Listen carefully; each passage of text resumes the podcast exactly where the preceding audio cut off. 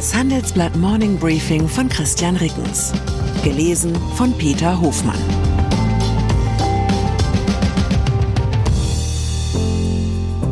Guten Morgen allerseits. Heute ist Freitag, der 22. September. Und das sind unsere Themen. Tritt auf der Stelle. Handelsblatt Research sieht Mini-Wachstum für 2024. Tritt hinzu. Künstliche Intelligenz in noch mehr Microsoft-Produkten. Tritt ab. Rupert Murdoch übergibt nach 70 Jahren an seinen Sohn. Nach einer kurzen Unterbrechung geht es gleich weiter. Bleiben Sie dran. Sie leben Fairness, Kultur und Werte? Zeigen Sie Ihr Engagement als Arbeitgeber und werden Sie Teil der Fair Company Initiative. Mit der Fair Company Initiative zeichnet das Handelsblatt Unternehmen aus, die insbesondere Berufseinsteigern und Young Professionals ein faires, attraktives Arbeitsumfeld bieten. Zu den entscheidenden Werten gehören unter anderem das Engagement für Mitarbeitende, Diversity und Chancengleichheit, Nachhaltigkeit und gesellschaftliche Verantwortung. Erfahren Sie jetzt mehr unter faircompany.de. Vermögensaufbau. 630 Euro. Das ist für Menschen, die sich zum Millionär oder zur Millionärin emporsparen wollen, eine magische Zahl. Denn wer mit 27 anfängt, monatlich diese Summe in einen Indexfonds mit einer jährlichen Bruttorendite von 7% zu investieren, der kann 40 Jahre später mit einer Million Euro in Rente gehen. Und das als ganz normaler Angestellter und bereits nach Abzug der Kapitalertragssteuer. Um die heutige Kaufkraft der Million zu erhalten, wird man diese Sparquote über die Jahre allerdings an die Inflationsrate anpassen müssen. Die wenigsten Millionäre in Deutschland haben sich zum Reichtum emporgespart, die meisten haben ihr Vermögen geerbt, in anderen Weltregionen ist das anders.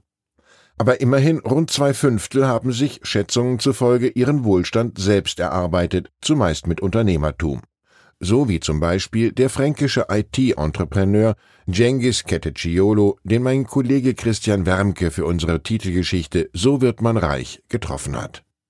Der Unternehmer sagt, ich wollte immer mein eigenes Ding machen, ich suchte immer nach mehr Freiheit und Flexibilität. Damit umreißt der 40-Jährige typische Charaktereigenschaften von Selfmade-Millionären. Offenheit für Menschen und für neue Ideen, Glaube an die Selbstwirksamkeit des eigenen Handelns, Mut zum unternehmerischen Risiko und natürlich Fleiß und Ausdauer. Der Wunsch nach möglichst viel Geld stand bei den wenigsten Reichen am Anfang ihres materiellen Erfolgs.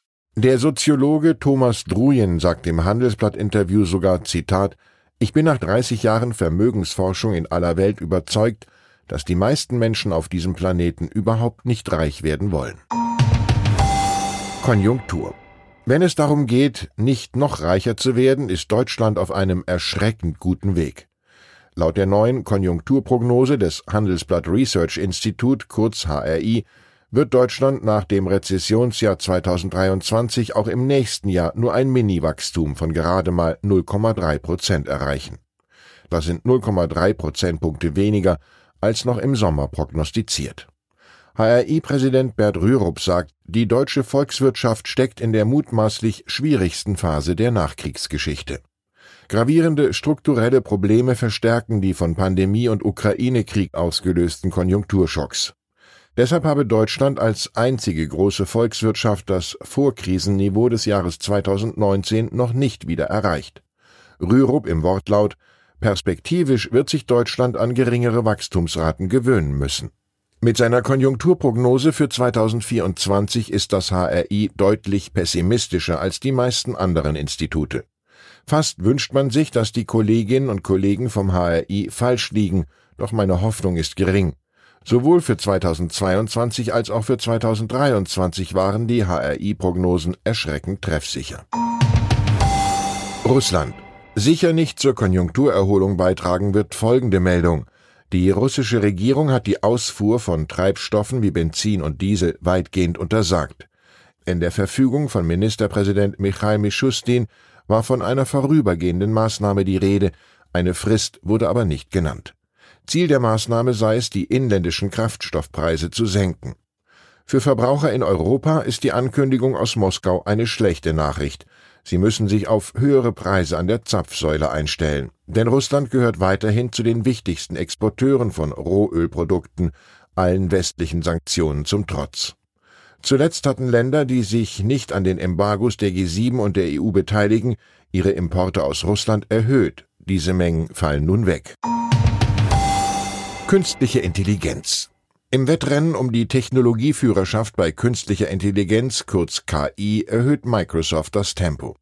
Der US-Softwarekonzern kündigte gestern an, sein KI-Assistent Copilot werde künftig in sämtlichen Programmen verfügbar sein.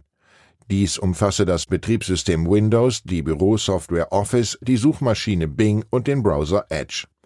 In einigen Anwendungen erhalten Nutzer bereits Unterstützung von einer KI. Im Juli hatte Microsoft eine Vorschau auf Copilot für Office geliefert.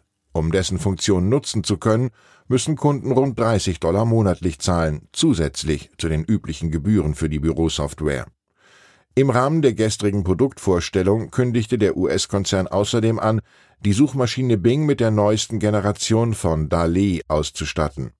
Diese KI ist darauf spezialisiert, anhand weniger Stichwörter Bilder zu erstellen.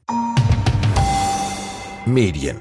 Manchmal glaube ich, die Berufsbezeichnung Medienmogul ist extra für ihn erfunden worden. Rupert Murdoch tritt als Vorsitzender von Fox und News Corp zurück. Damit beendet er eine mehr als sieben Jahrzehnte lange Karriere. Der 92-Jährige übergibt den Staffelstab an seinen Sohn Lachlan Murdoch, wie gestern bekannt wurde. Dieser werde alleiniger Vorsitzender von News Corp und bleibe Vorsitzender und CEO von Fox, teilten beide Unternehmen mit. In einem Brief an die Beschäftigten schreibt Murdoch Senior, wir haben jeden Grund, für die nächsten Jahre optimistisch zu sein. Beide Firmen Fox und News Corp seien bei robuster Gesundheit, so wie er selbst. Murdoch wird Chairman Emeritus beider Unternehmen. Über eine Familienstiftung kontrolliert er weiterhin etwa 40 Prozent der stimmberechtigten Aktien von News Corp und Fox Corp. An der Stelle des 52-jährigen Sohnemanns würde ich mich deshalb nicht zu sicher in meinem Job fühlen. Gehört es nicht geradezu zur Stellenbeschreibung von Medienmogulen, dass sie gerne mal zurückkehren, wenn sie den Eindruck haben, es laufe nicht ohne sie? Ich wünsche Ihnen einen Wochenausklang, an dem Sie sich nur für so unentbehrlich halten, wie Sie es auch wirklich sind. Herzliche Grüße, Ihr Christian Rickens. Zur aktuellen Lage in der Ukraine. Zelensky besucht Washington. Der ukrainische Staatspräsident ist am Donnerstag zu Gesprächen in Washington eingetroffen. Volodymyr Zelensky will sich in der US-Hauptstadt unter anderem mit Präsident Joe Biden und Verteidigungsminister Lloyd Austin treffen.